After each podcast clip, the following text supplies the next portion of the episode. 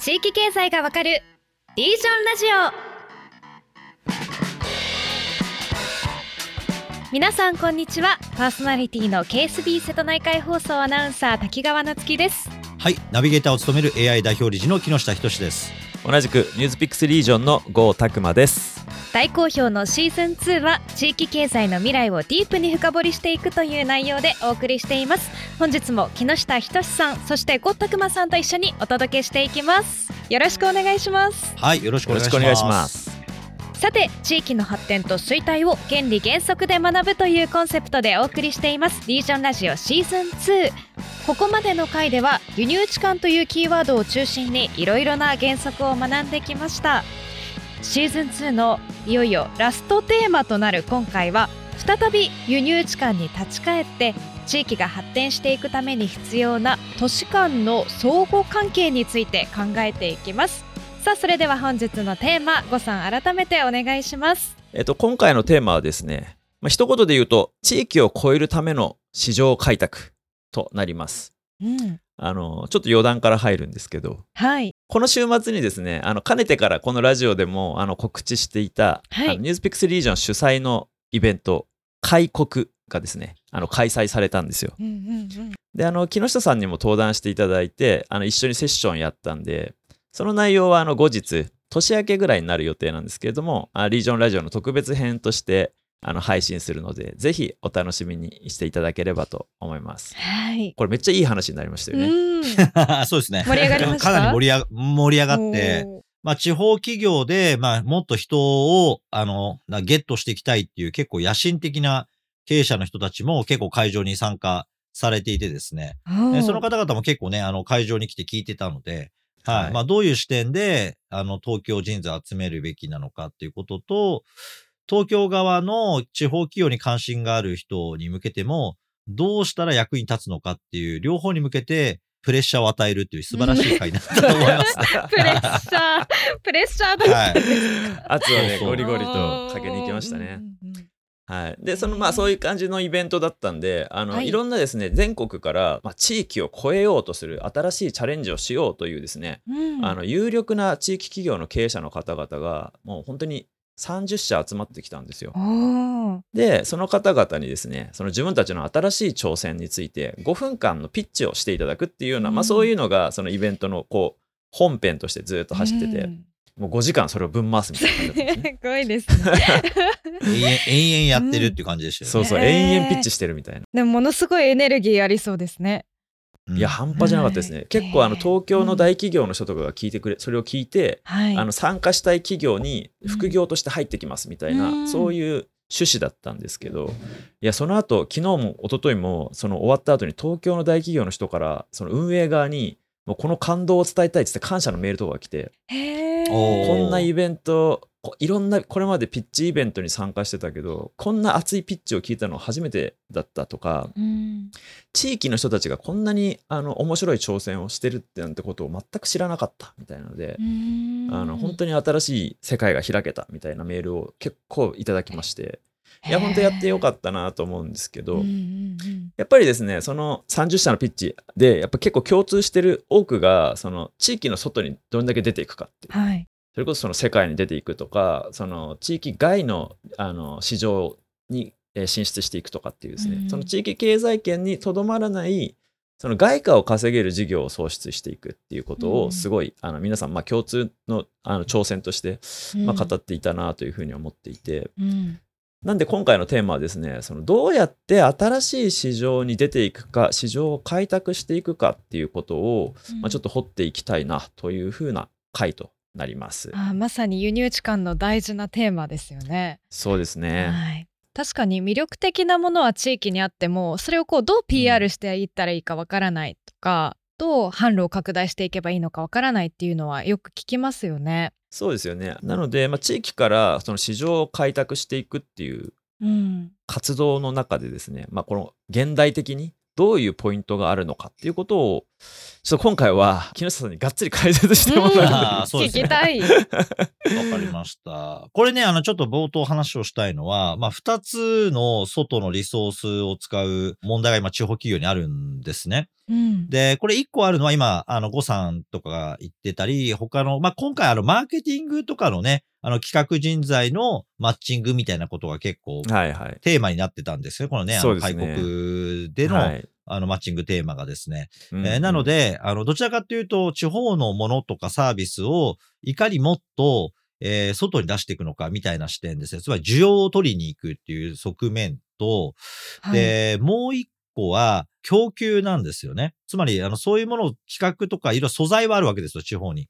だけど、これを、あの、商品とかサービスに仕立てるっていう能力のある人材の供給が、地方では今もう途絶えてしまっているってところがあって、枯渇していると。で、これやっぱあの企画とか事業ってやっぱ人がいないと立ち上がらないものなので、あの、はいはいここの供給制約をどう取り払うのかっていうのがはいおー2点目の話なんですね。なるほど、なるほど。うんはい。だから、実は今回のは、あの、市場開拓っていう意味においてはですね、あの、まあ、これ需要を取っていくみたいな側面っていうのが、まあ、前面に出てくるんですよね。あの、地元だけでは少ない人だから、需要を外に取りに行こうって話っていうのは当然出てくる。反面、うん地方はもう労働者の数も絞られるし、しかも労働者の質みたいなものにこだわり始めると、ますますいないっていう話になってきちゃうので、まあ今回みたいにこうやって、あの、都市部含めたところの副業人材とかも活用して、え人的リソースの供給の制約を突破して、で、うんさらに新しい市場に向かっていくって、この二段構えになってるっていうのが、すごい特徴なんですよ。なるほど。あの、いいものを作るみたいな、その、観点で、まず、その、まあ、今までだったら、その、シンプルな素朴な特産品みたいなもものだったのを、ちゃんと競争力のある、その、外の都市でも、付加価値が高いものに、企画として、まあ、生産していくっていうところが、まず、最初にあって、そこから、その、どの市場に出ていくかっていう話が始まるっていうことなんですかね。まあそうですね。で、あとはもう一つ今の、じゃあ需要を求めていくってところで、今回あの輸入地間の話でね、シーズン2でずっと話をしてきてる、はい。まあ二つ打ち手がまたありますと。で一つは、物を作って外に出すっていうパターンと、物とかサービスをですね、はい。あの、文字通り輸出するっていうパターンと、もう一個は観光業とかと同じ、観光業が典型、はいはい飲食観光業関連はそうですけど、宿泊業とかは、お金を持った人に来ていただいて、外の地域で稼いだお金をうんみんなにこの地元で使っていただくっていう、この二つの軸がこうやってあるわけですね。インバウンドとか言ってるのは、まさにその後者のパターンですもんね。そうですね。はい、まさにうん。で、前者は物を作って出していくって話になるんですけど、うんで、この物を作って出していくのも要注意で、あの、要は、すごい安くたくさん出していくみたいな、いわゆる大企業とかグローバルサプライチェーンみたいなもので作られる世の中の製品と、さっきみたいにし人手がもうないと言ってる地方がガチンコ戦うってことは絶対やっちゃいけない話なんですね。うんううん吉野家の牛丼と戦う牛丼を作っちゃいけない。そうそう作っちゃいけない。前回うん。話にありましたね。そうだからこれ、あの、だから地方って今までそういう過ちをいっぱい犯してきててですね、うん。えーなんかあの、例えば補助金もらって、あの、6次産業化っていうのがすごい流行ったりはいはいはい、そうですね、流行りましたね。はい。していたり、はい。まだうん。遅れてる人は今も流行ってると思い込んでるのがあるんですけど、ここの6次産業化っていうのは地方である素材を加工して出していくっていうものづくり的な側面を中心に、そうすれば、例えば魚はそのままじゃあれだけど、なんか加工品にしたら、まあ値段がね、10円が300円になります、みたいなことで出していく。付加価値がつくと。うん。そうそう。だけど、それってちょっとよう考えてみればわかるんですけど、うんう魚を例えば冷凍して300円するとか、なんか練り物にして300円するってやった瞬間に、そのものが大都市の市場の売り場に並んだ時には、例えばタイとかカンボジアとか、なんかわかんないですけど、東南アジアで作られた製品と戦わなきゃいけなくなるんですね。そうかそうか。うんはいはいはいはい。で、その市場に向けた6次産業化って、じゃあ今の地方のさっき言った供給ですね。働く人がいないとか、物を取るのも人手がいるわけです。そんな勝手になんかね、人型ロボットがやってくれるわけじゃないわけなんで、まだまだ。うんってなってくると、すごい労を多くして作ったものを、今度はうんもっと人件費の安い国とか、素材の安い国で作られた、味としてはほとんど変わらないものと戦わなきゃいけないっていうところになった時に、実は結構大変な話になるんですね、うんこれって。なるほど。あとは量ね。例えばスーパーで出すためには、もう何万食とか何十万食を用意しない限り満たせないってなってくると、あ、やっぱり出せないね、そんな量ってなって、結局何が起こるかっていうと、6次産業化でせいぜい出せるものの量っていうのは、道の駅ぐらいだよねってなっちゃって、あじゃあ、わざわざあの設備意味あったの？とかですね。あとは生だったら価格取れるのに、わざわざ最新鋭の冷凍にして、それを都市部の居酒屋とかに出していて、まあ、ちょっと利幅は増えたかもしれないけれども、やっぱり冷凍は冷凍だよね、みたいな話になっちゃって、価値がやっぱ結局は落ちてるってなるとうん、あだったら、そんなことしないで、普通に地元来て食べてもらう人を相手にしてた方が、そんなにたくさんの人来なくても、昔はですよ。昔は地方に人いっぱいいたんで、はいはいはいはい。10万人を食べさせなきゃいけないっていう産業のためには、物を出していくみたいなことやんなきゃいけなかったんですけど、はい今や1万人食えれば十分みたいな街で、そこまで物経済に走る必要があるのかって言われると、いや、それはちょっと持続可能じゃないよねっていう、こういう選択もすごい大切に今なってきてる。そうかそうか。うん規模の問題があるんですね。その供給量に一定の限界がある中ですごい大きな投資をして、そのなんだろうプロレスとかで言うとそのメジャーのリングでわざわざアウェイに乗り込んでいて戦うと諸外国の海外レスラーたちとも戦わなきゃいけなくてそうそうそうそうそう。とんそでもないこまでの そこまでの供給規模の価値っていうのを取りに行くべきなのかってことを考えなきゃいけないと。そうそうそうそう。だからこれは結構マインドがまだまだ古い人たちがいて、地方の衰退はイコール需要がないからだと思い込んでる人いっぱいいるんですよ。はいはいはいはいはいはい。ほ要は売り、売れないからだ。う思思い込んでる人いっぱいいるんですね全然違いますから、今の地方経済環境っていうのは。これは需要がないんじゃなくて供給ができないんです。なるほうんど。これ一番今分かりやすいのがタクシーですよ、だから。はいはいはい。はだって需要あるのにタクシー来ないでしょ？夜呼びたいのに、いない。来ない。ドライバーがいない。い。そう。だから、いくらタクシー会社に、例えばすごい国が例えば支援をして、自動車を変えたとしても、ドライバーがいない。うんじゃあ、ドライバーを補助金つけて給料上げればって今タクシー業界も言ってるんだけど、いやいや、うんドライバーになりたい人がいない。ううん。需要はあるけど供給がない。そうですね。そう、給料だけ払えば、じゃあ、いるんですかって話になると、うんいや、ちょっとそれはね、みたいな話にやっぱりなるわけですよね。だから、要は供給制約をする。だから旅館もみんなそうなんですよ。旅館も200室ありますみたいなでかい旅館も、もう200室を回す中井さんがいないんです。うん。確かに。だから200室あるのに100室しか回せてないとか、そういうところはいっぱいあるんですね。で、じゃあ勝ってるところは何かっていうふうに言ってくると分かりやすくて、200室の宿をやめて、30室で高級宿に転換早くしてた宿が生き残ってんですよ、今、地方とかで。だから料理店も一緒ですよね。大箱で運営するっていうようなものは、チェーン店がみんなやってって、個人店はできなくなりました。すごい熾烈な競争ですね。まさにグローバルサプライチェーンみたいなのと一緒で、何千店舗みたいなの持ってる居酒屋チェーンみたいなのに攻め込まれました。っていうので、やっぱり小規模でもうちょっと単価は高いけどいいもの出しますよねっていうところに行ったところは残ってるわけですよ。うんうんうんで、さらに行けばディスティネーションレストランみたいに、もううん10席しかカウンターでありませんみたいなところがめちゃめちゃ人気で流行ってるっていう。要は、従来と全然ロジックが変わってきてる。確かに。にそうか。だから単に市場を拡大して大きな市場にアクセスできればいいっていう時代ではもう全然なくて、ない。むしろ市場をずらしていくみたいな、これまでうんのその観光業だったら団体旅行っていう、あの、ま、に需要に対して対応するような供給を作ってたけど、そこからよあの小規模だけれども高単価な市場にずれるみたいな、そういうスライドの方がむしろ大事になってくるっていうような考え方なんですかね。そう。だから、だからまあ、例えば地方でこれからサービスを改善していこうっていう話になった時に、必要なマーケティングとかの、マーケティングブランドとかの話で言ったら、ハイブランドとかのマーケティングをやってた人をいかに副業で引き込むかみたいな話になるんですよね。なるほどね要は高付加価値って言われても、高付加価値の客が地方でなかなかいないと。もちろんいないはうんゼロではないんだけれども、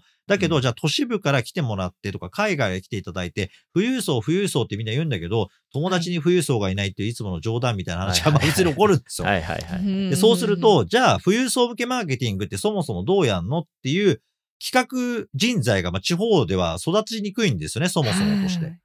だったら、東京とか、まあ、海外とか含めて、えーそのマーケティングディレクターとかをやってるようなね、ある程度のハイブランドとかの。で、そういうお客さんを相手にしてやってきましたっていう人が、その地域にあるサービスを数は増やさないけど単価を上げていくみたいなモデルに変えていくっていうのが、まあ、実は今の、まあ、市場開拓っていう話なんだっていうところを、ここで間違えちゃうとですね、昔みたいにどんどん量を取っていこうみたいな市場開拓から始めちゃうと、地方は追いつかなくなります。もともとの供給制約がめちゃくちゃ効いてるんで、今は。はいはい。なるほどねなんか東京に売りたい大阪に売りたい海外に売りたいっていうそういうものじゃないもう違うっていうことですね。違いますね。だからこれは、あの、実は地元でも売れないって言ってるものは、どこ行っても売れないんですよ。申し訳ない。うんだってうん、こんだけ供給制約がかかってる状態の中で、おい、そのサービスが支持されないっていうことは、まあ正直、あの、あんまり需要がそもそも出てこないものなんですね。つまり、地元で人が減ってるから売れないんだってみんな思い込んでるんです。違うんです。商品、サービスそのものに価値がないんですよって言うと、めっちゃ嫌な顔されるんですよ、これもう。あの昭和の時事経営者とかに。だけど、現実、現実それで、だって田舎で人が減ってるけど人気の店とか人気の宿とか、いっぱいあるんだもん。だって実際問題。いっぱいあって、需要が増えてる分もあるじゃないですか。でもそこの需要があるけど供給制約を受けているっていうところを睨んで入っていくのが、もはや本来のマネジメントであり経営なんですけど、そねの、まあ、経営って、経済と経営の違いは、経済っていうのは一定の変数が一緒だと同じ結果になるって話なんですよね。うんで、経営っていうのは同じ状況下でも、その隙を見つけて、要はリソースの配分を変えるっていうマネジメントの能力がある人がつくことによって、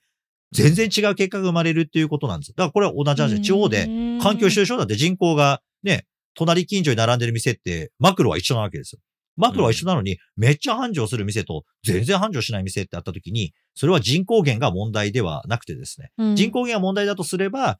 需要がないわけじゃなくて、供給が足りないっていう方に問題があるっていう、このズレをですね、ね。正しく今理解して市場開拓をしていかないと、余計経営が厳しくなる市場開拓をしちゃうっていうこともうん。起こり得るっていうことありですね。えますね。うん。なるほどそうかそうか。なんか市場開拓ってもうそう、さっき滝川さんが言ったみたいに新しいところにどんどん出てくことだってつい考えがちだけど、うん。むしろこれからはその自分たちが勝てるリングはどこなんだっていうことをちゃんと新しく、うんうんうんななんならそのホームグラウンドでそれを設定して、うんでそこで勝てる選手はい。をちゃんと作る。はい。でもうそれが勝てる選手が地域になかったらちゃんと外から連れてきて自分たちと一緒にその選手を育て上げるっていうことをやるっていうのがこれからの新市場開拓になっていくっていうことなのかもしれないですね。めっちゃ面白いな。その結構手助けとなるのがあのシーズン1でもありましたがこう地域商社であったりとか地銀さんであったりとかそこにこううまくマーケティングしてブランディングしていくプレイヤーも重要になってくるんですか？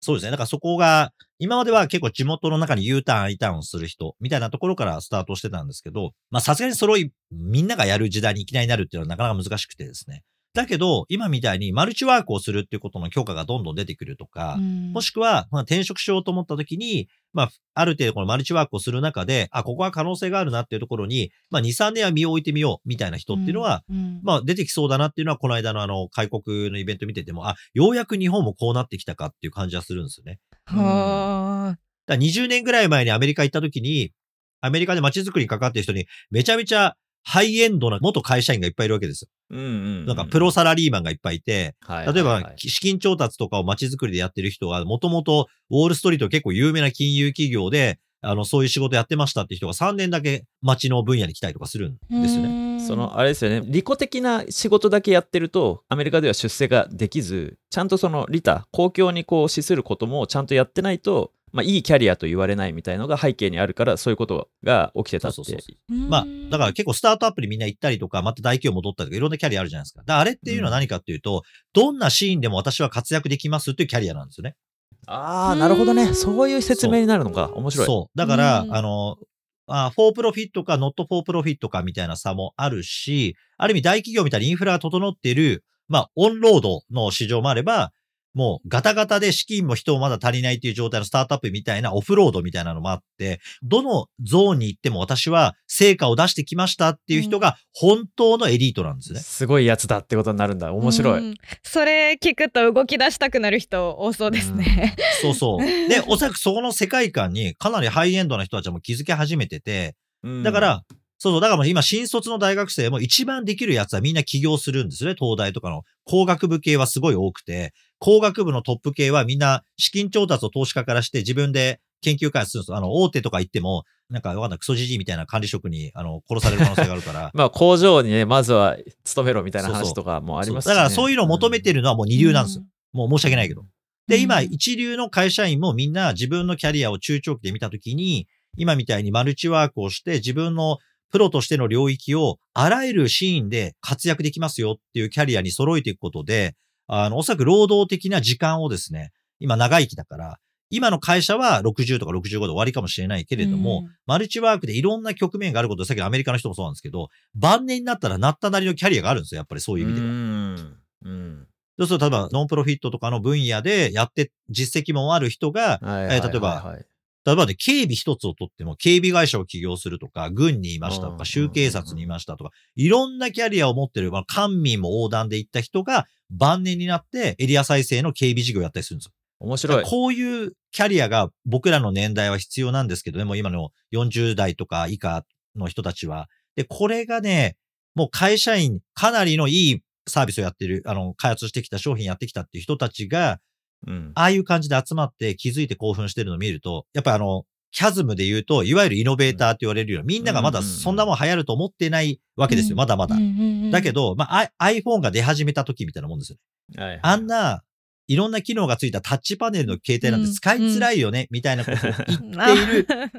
る時代。うん。で、うんでもこれから10年ぐらいですごい変わると思います。もう普通になっていくっていう。うん。だこの変化をよく理解した方がいいですね。うん。いや、今、日本で、なんだろうな、転職当たり前になったよねって言うけど、じゃあ50代、60代の人が転職当たり前かっつったら、全然そうじゃないじゃないですかうん。うんうんさすがにもうその人たちは勤め終わるみたいな、うんうんもうあ上がるみたいなイメージだけど、まあ、そうじゃなくなっていく、これからの10年っていうところに、まあ、あの話をちょっとあの市場開拓っていうところに戻しうんうん引き戻すと、やっぱりどれだけその地域がの企業、まあ、地域に限らないんだけれども新しい領域に出ていく上ではその新しい領域に対応できる人をどんだけ獲得するか自分たちの身内にしていくかが多分すごい重要になっていく。そう。だからここが、この間も地方から来てる会社が、あんだけピッチをなぜやるのかっていうと、あの人たちは気づいてるんです。よ。はいはい。要は、市場開拓っていうのが営業からではなくて、人材獲得から始まるっていうことに、うん。いわゆる人材供給制約が